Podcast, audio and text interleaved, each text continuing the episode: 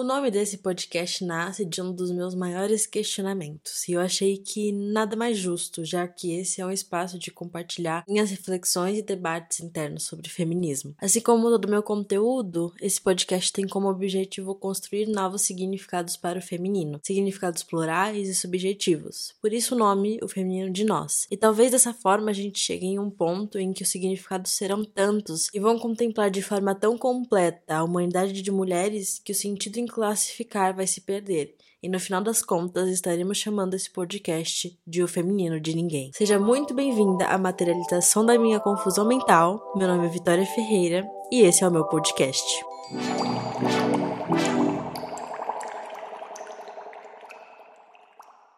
Oi, gente, como vão as coisas por aí? Depois de muito, muito tempo planejando esse espaço, eu jogo todo esse planejamento no lixo e começo do jeito que uma boa Ariana gosta, na impulsividade. Começo então falando sobre um assunto chave na minha última sessão de terapia, em que eu falei principalmente sobre contradições e a minha dificuldade em aceitar que eu não tenho respostas para tudo.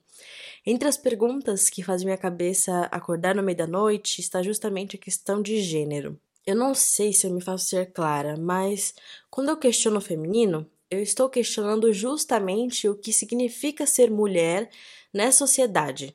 E eu acredito que esse questionamento é essencial, principalmente porque eu acredito que o problema venha daí, do chá de bebê.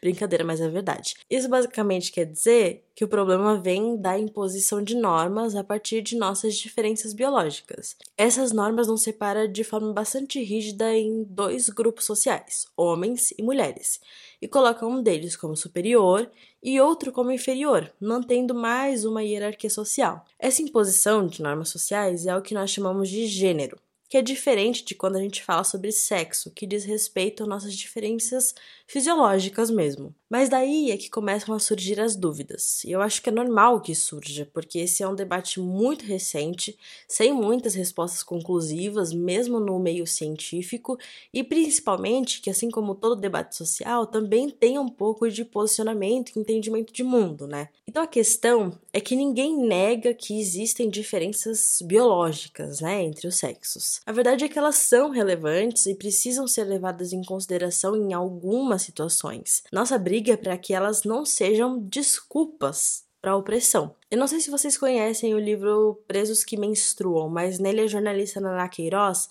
aborda justamente como a gente vive uma sociedade que coloca o masculino, inclusive o aspecto biológico disso, como uma norma e exclui tudo o que não se encaixa perfeitamente nisso. Nesse livro, ela fala especificamente sobre como as mulheres no sistema prisional têm suas necessidades esquecidas e por isso precisam utilizar, por exemplo, miolo de pão como absorvente e ter partos dentro de celas sujas e cheias de gente. Ou seja, a gente vive nessa sociedade que usa das nossas diferenças de pretexto para nos tornar inferior e submissa, mas que ao mesmo tempo ignora as diferenças concretas, deixando essas pessoas à deriva. No final das contas, me parece cada vez mais irrelevante o pensamento que me atormenta, em que eu brigo comigo mesma tentando decidir qual dessas conclusões faz mais sentido para mim. A. Todas as nossas diferenças comportamentais são construídas socialmente e culturalmente entendendo aqui que nossas diferenças biológicas não são decisivas para o nosso comportamento social. Ou B, nosso comportamento social é resultado da intersecção entre biologia e cultura.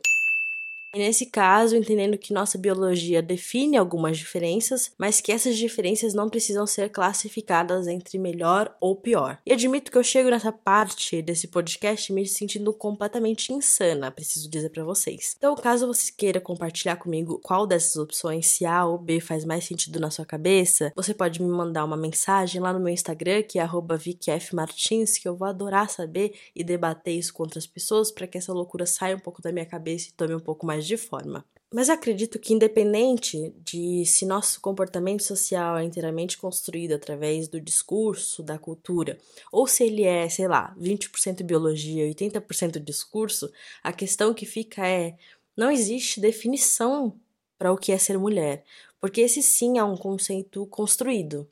E qualquer tentativa de fazer isso, ou seja, definir o que é ser mulher, me parece que ou romantiza a nossa situação ou ainda reforça estereótipos, que exclui, que violenta, que é justamente o que os discursos dominantes fizeram até hoje, né? A, abre aspas, mulher de verdade, fecha aspas, é um objetivo cheio de poréns que a gente passa a nossa vida toda se sacrificando para alcançar. Para ser mulher de verdade não basta existir, né? Precisa agir conforme esperado. Precisa ser branca, hétero, mãe, a esposa que faz de tudo pelo marido, que é submissa, que abre mão dos próprios desejos pelo outro, precisa ser magra e excessivamente preocupada com a própria aparência, ocupar pouco espaço, seja ele político ou físico, entre outras milhares de coisas. E caso você desvie em algum sentido de tudo isso, ou você vai precisar compensar muito em outra coisa, ou você se acostuma com a marginalização social que significa não ser aprovada. E parece simples falando assim, né? Tipo,